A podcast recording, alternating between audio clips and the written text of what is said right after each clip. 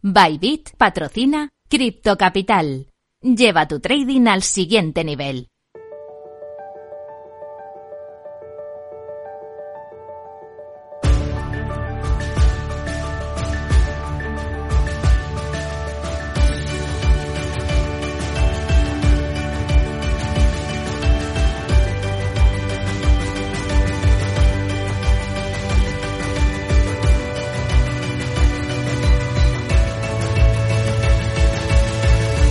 En Capital Radio, Cripto Capital, con Sergio Fernández. Muy buenas tardes, bienvenidos, bienvenidas un día más a su casa, la casa de los amantes de las criptomonedas. Tenemos muchísimas noticias en el día de hoy, a ver si me da tiempo a contarte todo. Mira, para empezar, tenemos una recesión técnica en Estados Unidos. La contracción de su economía eh, ha tenido lugar por segundo mes consecutivo. Ya sabéis lo que sucedió ayer, la Fed subió 75 puntos básicos, parecía que esto iba a ser positivo para las criptomonedas y de momento así es. Tenemos a Bitcoin por encima de 23.000, Ethereum subiendo más de un 12%, Solana subiendo más de un 10% y prácticamente todo el top 10 bañado de rojo y además con fuertes subidas que de hecho han revertido la tendencia semanal.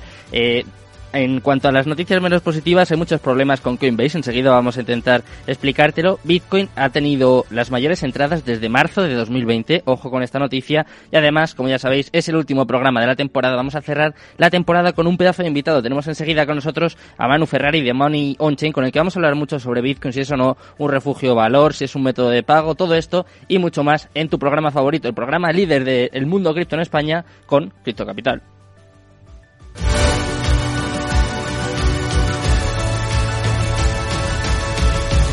Cripto Capital, el primer programa de criptomonedas de la radio española.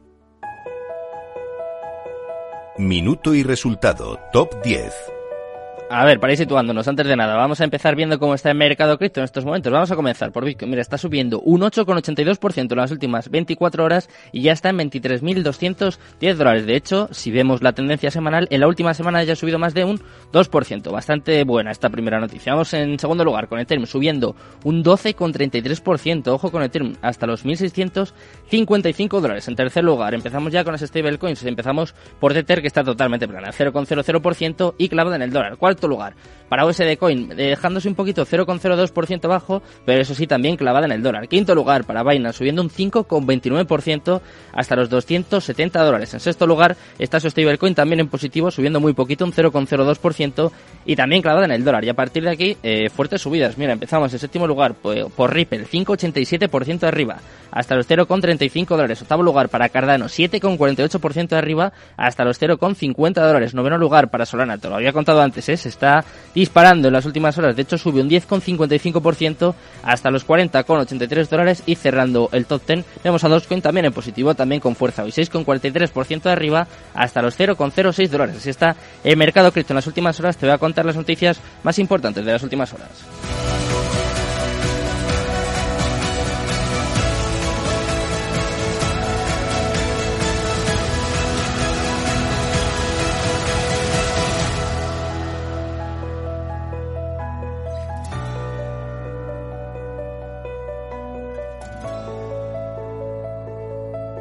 Cripto Capital, el primer programa de criptomonedas de la radio española.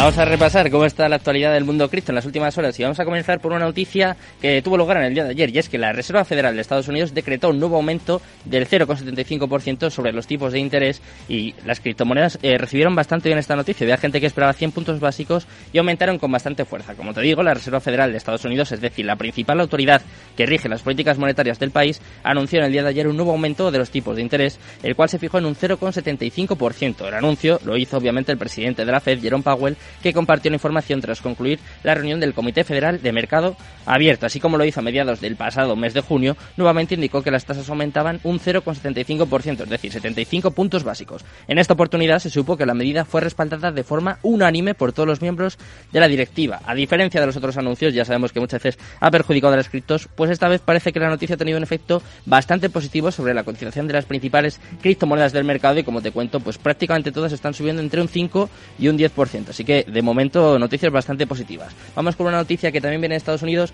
pero que no es tan positiva y es que el Congreso de Estados Unidos ha, retrasado el proyecto de ley de las stablecoin para después de receso de agosto. El pasado mes de mayo, la comisionada de la Comisión de Bolsa y Valores de Estados Unidos, es decir, de la SEC, Hester Pierce, conocida como CryptoMam, informó que podría venir al lugar una regulación sobre las stablecoins más pronto que tarde. En el Congreso de Estados Unidos, de hecho, hay un proyecto de ley que está buscando eso mismo. Sin embargo, en el día de ayer, la representante Maxine Waiters, del Comité de Servicios Financieros de la Cámara de Representantes, informó que se retrasó oficialmente el proyecto de ley bipartidista sobre monedas estables hasta después del receso del Congreso en agosto. Así que habrá que esperar un poquito para ver, para ver en qué consiste esta ley. Vamos con otra noticia muy importante en este caso. Es un informe de CoinShares que nos cuenta que Bitcoin registra las mayores entradas desde noviembre de 2021. Ojo a esto, ¿eh? las entradas a los productos de inversión en activos digitales totalizaron 30 millones de dólares la semana pasada, en contraste con la semana anterior en la que las entradas alcanzaron los 343 millones de dólares según un nuevo informe de CoinShares.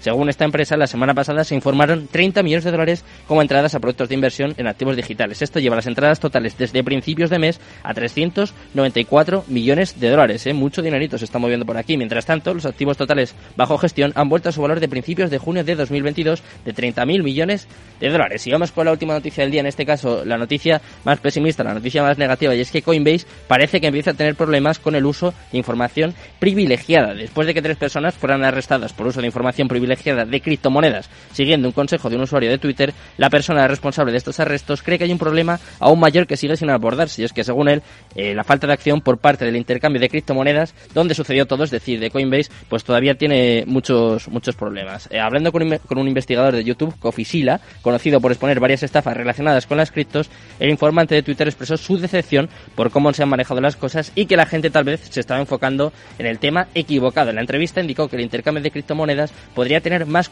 más culpa de toda la situación de lo que parece a primera vista. De hecho, según él, Coinbase ha tenido un problema continuo con el uso de información privilegiada. Ya sabemos que están cayendo mucho sus acciones, de hecho, desde que salió a bolsa, el desplome es brutal y además le empiezan a, pasar por la derecha muchos exchanges. Así que ojo con Coinbase, ¿eh? mucho cuidado para la gente que tenga ahí su dinero. Nosotros eh, ya te hemos contado cómo está el mercado, ya te hemos contado las noticias más importantes. Vamos con la entrevista del día, la última entrevista de esta temporada, ¿eh? ojo.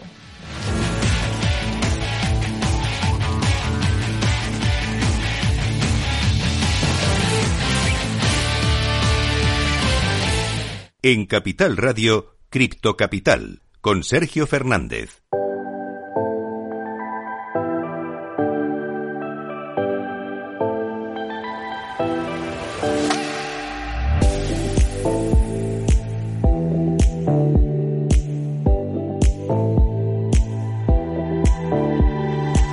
Pues con buena música ya estamos por aquí para eh, tener el momento más importante, el momento cumbre del programa, la última entrevista que vamos a hacer esta temporada y vamos a cerrarla pues por todo lo alto con un gran invitado. Tenemos con nosotros a Manu Ferrari, es cofundador de Money on Chain, uno de los mayores expertos sobre Bitcoin y vamos a hablar un poquito con él pues de cómo está el mundo cripto, el panorama cripto, el mercado y un poquito también de Money on Chain. ¿Qué tal, Manu? Encantado de tenerte por aquí. Buenas tardes. ¿Qué haces? ¿Cómo andas, Sergio?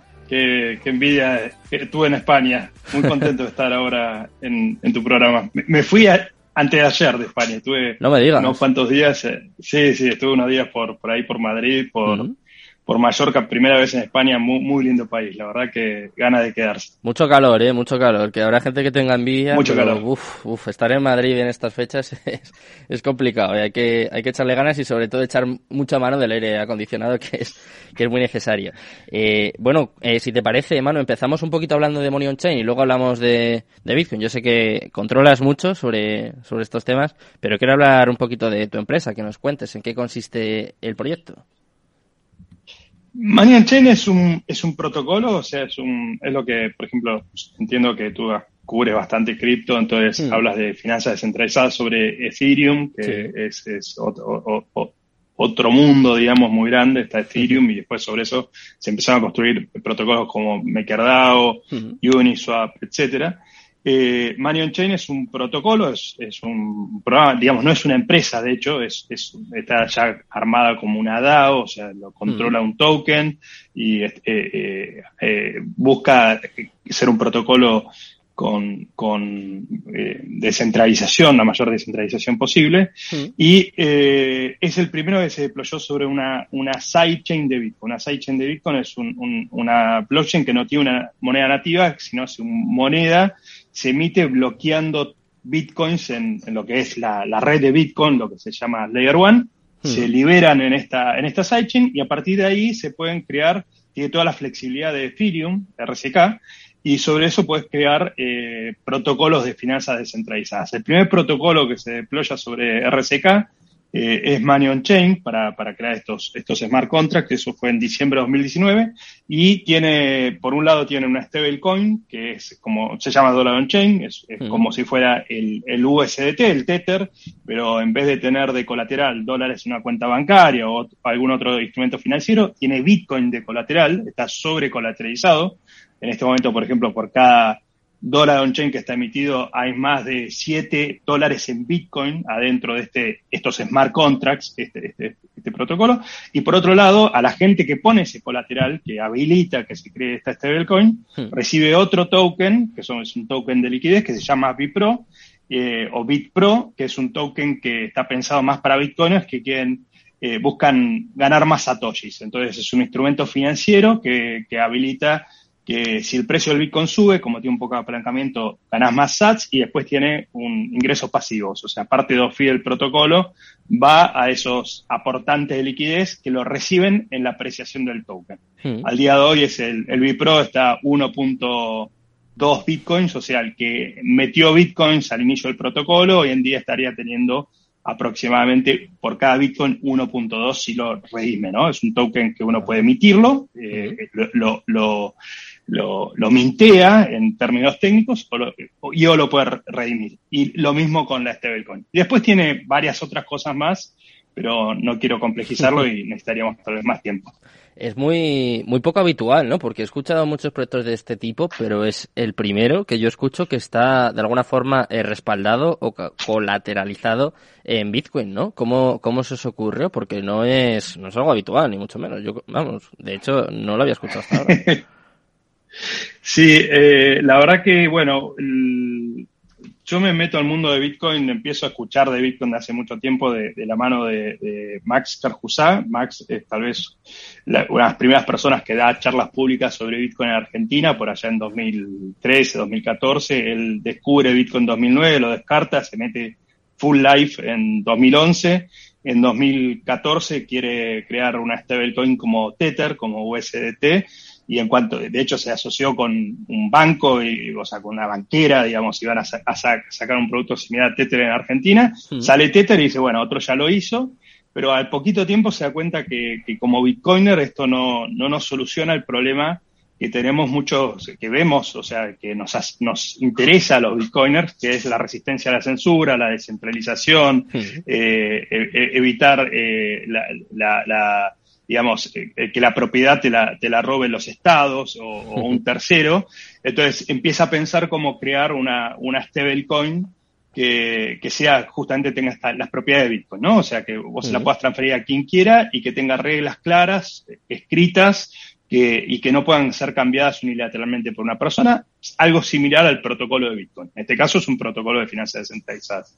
Y bueno, nada, hablamos, discutimos mucho y en 2018, eh, 2017 pensamos hacer esto y bueno, nos lanzamos, a, alguien lo tenía que hacer, yo al principio estuve muchos meses diciendo, bueno, a ver quién lo hizo, cómo lo van a sacar y, y nada, nadie lo había hecho. Y, y bueno, alguien lo tocó. Empezamos a hacerlo, todo, todo el mundo nos decía, están locos, o sea, imagínate DeFi no existía, el concepto de DeFi no existía, MakerDAO no existía, todo el DeFi en Ethereum no existía, eh, vimos cómo iban haciendo eso a medida que íbamos construyéndolo y, y, y bueno, y nosotros salimos un poco, o sea, DeFi en Bitcoin es más nuevo que DeFi en Ethereum, fuimos los primeros en lanzar esto, y somos, nada, somos Bitcoiners, y por otro lado, bueno, tenemos un pasado ambos, yo mucho en tecnología y en finanzas, él también muy en tecnología y en finanzas, y somos súper recontra Bitcoiners, o sea, nos parece que Bitcoin es algo que puede transformar el mundo para bien, aportando mucha más libertad, sobre todo en países, eh, nada, sobre todo en países donde las instituciones no funcionan, ¿no? Como Argentina, Venezuela Sí, por la inflación, pero por la libertad. O sea, a mí todos mis ahorros me los, eh, me los robó el, distintos gobiernos en Argentina hmm. y así como nos me pasó a mí, a mi familia, a, todos mis amigos, a todos mis conocidos y pasa en Venezuela, pasa en el Líbano, pasa en todos lados. Entonces, esto es una tecnología que permite protegerte de, las tiranías, de los corruptos, de los ladrones, eh, y es una tecnología que está pensada para, para traer una separación entre el dinero y el Estado, ¿no? Entre estados eh, mal manejados y lo que buscamos finalmente es aportar un granito de arena de construir eso sobre una tecnología que entendemos que es la más sólida del mundo en términos financieros, que es Bitcoin. Mm. ¿Y qué piensas, Manu, cada vez que baja el precio, ¿no? como ha sucedido en estos últimos meses, en estas últimas semanas, y ya empiezan a salir los medios de comunicación diciendo esto es un Ponzi, es una estafa, es una burbuja, Bitcoin va a morir? ¿Qué piensas? Porque claro, tú ya llevas tiempo en esto, eh, me imagino que ya estás curtido, que ya lo has oído muchas veces, pero ¿qué te parecen esos argumentos? O no sé, ¿qué, ¿Qué piensas cuando ocurre esto, que es periódicamente además, hay que decirlo? pienso que eh, creo que estamos muy temprano. Cada vez que veo eso, mm. pienso cuán temprano, cuán afortunados somos los que descubrimos esta tecnología, que la gran, la gran mayoría del mundo eh, todavía no conoce y eh, eso me incentiva a, a, trabajar en que más gente tenga la oportunidad de acercarte a esta tecnología es maravillosa, ¿no? Porque vos sobre Bitcoin es verdad, es un, es un activo eminentemente especulativo, con mucha volatilidad, por eso es que creamos una stablecoin, porque hay latinoamericano medio tal vez no puede ahorrar hoy para tenerlo dentro de cuatro años, que es el ciclo, el ciclo que tiene Bitcoin en el hmm. día, asociado al halving, etcétera. Eh, y necesita tal vez ahorrar para gastarlo dentro de 30 días. Y en Argentina en 30 días, no sé, yo me fui de Argentina con un dólar a 200 eh, y volví eh, 20 días después con un dólar a 300, o sea, 300 pesos por dólar. O sea, una devaluación del 50% en, en, en nada. Entonces, eh, nada, el latinoamericano medio necesita estabilidad. El, la persona que, por eso dice, cuando hablas a un europeo que vive en una inflación del 10%, yo me muero de risa. Eh, no es bueno una inflación anual del 10%. Y el euro, cuidado, ¿eh? Que te estás hablando ya en Argentina, pero aquí con el euro estamos también cada vez peor, ¿eh? De momento ya estamos a la par. ahora, están en una crisis. Ahora están con una crisis de inflación, pero hmm. eh, para ustedes es una crisis, una inflación del 10%. Acá estamos en una inflación del 100% anual. Eh, y, y digo, o sea, Bitcoin es una tecnología monetaria. Este FAD, digamos, esta mala información que usa los medios masivos de comunicación, algunos, o sea, la verdad que la gente que es de nicho eh, eh, informa bien, hmm. eh, pero bueno, este, esta mala información de algunos medios masivos de comunicación, yo creo que es una oportunidad para todos los que estamos construyendo, es un, es un síntoma de de todas las, eh, todas las oportunidades, de todo lo que hay para hacer. Hmm. Eh, y es también un incentivo a, educar más, ¿no? Y ahí, bueno, nada, yo trabajo un montón de cosas para, para acercar esta tecnología a más personas. ¿Crees que podría ser, porque estamos hablando mucho de la inflación en Argentina, en Sudamérica, aquí en Europa cada vez es mayor, incluso en Estados Unidos, ¿se podría considerar a Bitcoin una solución contra la inflación?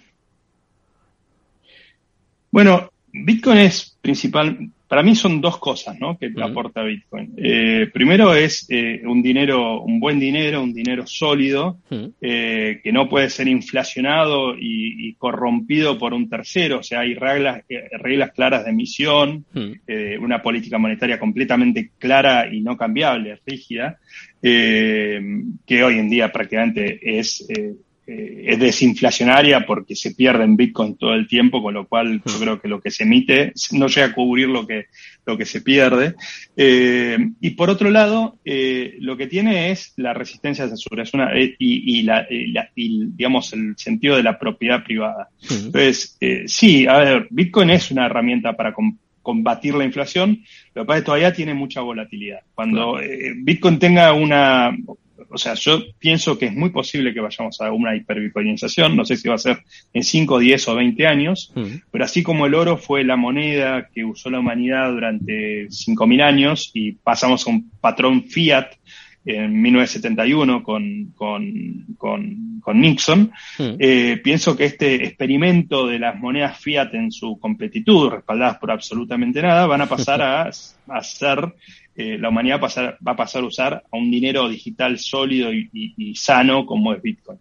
Eh, y eso creo que lo estamos, somos afortunados de estarlo viendo suceder en este momento. Hmm. Cuando esto tome una precesión importante, yo creo que la volatilidad va a bajar y sobre eso se van a crear se están creando, o sea, nuestro fue uno de los tantos, pero están creando muchísimos productos financieros por encima de Bitcoin que va a sacar estos fenómenos de volatilidad, que va a crear un mundo de derivados infinito, o sea, así como hoy en, hoy en día existe un mundo de derivados financieros sobre economía dólar, hmm. sobre un mundo dólar, eh, se va a crear una economía de, vas a tener barriles de petróleo sintéticos, oro sintético, hoy ya existe un montón de esas cosas sobre Ethereum, hmm. todo eso ya se puede construir sobre Bitcoin, está toda la tecnología disponible para hacerlo. Y hay un montón de gente haciendo eso, o sea, nosotros somos tal vez los primeros, hay otros, ya hoy en día, por ejemplo, vos estos dólares digitales los puedes poner a ganar una tasa de interés en money markets y ganar un 5, 5 6, 7% de variable, o podés tomar préstamos en dólares, estos dólares sintéticos respaldados por Bitcoin al 13% anual. Eh, entonces, e, existen, y, no es una plataforma, hay varias plataformas que te permiten hacer eso, compitiendo hmm. con tasa. Eh, tenés mercados descentralizados de intercambio de, de tokens. Eh, nada, todo el mundo financiero que uno conoce al día de hoy, el mundo financiero tradicional puede ser replicado sobre una, la, estructura financiera más sólida eh, y más segura que tenés en el mundo que Bitcoin. Mm. Y más abierta, ¿no? O sea, y más transparente. O sea, acá no hay, eh, es todo, todo el mundo puede ver todo. O sea, imagínate qué diferencia hay con la bolsa, cómo funcionan las bolsas, cómo funcionan los bancos, donde son todos, eh, todas grandes cuevas con mucha falta de transparencia. En, Bitcoin es totalmente transparente. Eh, a ver, Manu, me he guardado la pregunta más complicada para el final porque nos queda un minutito. Eh, para todo esto que estás comentando, eh, yo creo, vamos, bajo mi punto de vista, es obligatorio pasar por una regulación. ¿Tú estás a favor de esto o en contra? Yo creo que Bitcoin es matemática, digamos. O sea, Bitcoin no, no hmm. puede ser regulado. O sea, creo que los estados, mi visión personal es que los estados han, roto el dinero y hmm. Bitcoin viene a, separar y creo que cuanta más libertad tengan los individuos es mejor. Eh, creo, yo soy un liberal extremo y pienso que cuanto más libertad haya, los mercados se saben regular solos. Bueno, pues nos vamos a despedir, si te parece, Manu, con esta reflexión. Eh, me he quedado con ganas de más, así que te emplazo si quieres a septiembre y te vienes por aquí. Repetimos entrevista o te invitamos a una tertulia y seguimos hablando de Bitcoin y de criptos, que es, lo que nos gusta, por supuesto. Muchas me gracias. Me encanta, me encanta. Muchas gracias, hermano, me encanta. Un abrazo grande. Un placer. Muchas gracias. Bueno, me despido de Manu y por supuesto me despido de todos los oyentes. Antes de nada, quiero dar las gracias a toda la gente que nos ha acompañado durante esta temporada, a Capital Radio, obviamente por la oportunidad, a todos los técnicos, a todo el equipo de redacción. Yo tengo que decir que me lo he pasado muy bien, creo que hemos aprendido mucho juntos. Y os espero ya, pues nada, dentro de nada, en septiembre volvemos por aquí. Esperamos que con el mercado un poquito mejor, pues a contaros como siempre toda la actualidad del mundo cripto, todas las noticias, la mejor tertulia de la radio, de hecho la única tertulia cripto que hay en la radio. Y bueno, pues esperamos sobre todo seguir ayudando y seguir aprendiendo junto a vosotros. Gracias a Jorge Zumeta por estar aquí al otro lado y acompañarme también durante muchos días. Y bueno, pues volvemos en septiembre. Muchas gracias a todos, muy buenas tardes y esto sí, Cristo Capital, tu demon.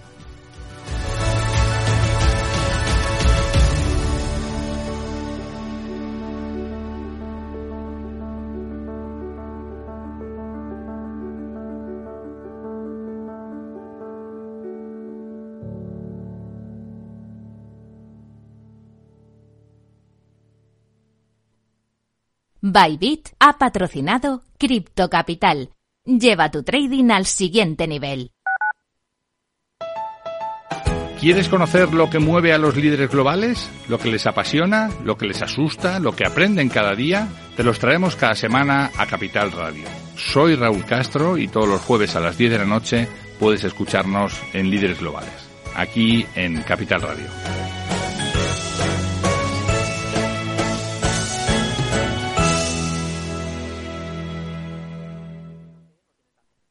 Capital Radio Madrid 103.2. Nueva frecuencia, nuevo sonido quiero de colores.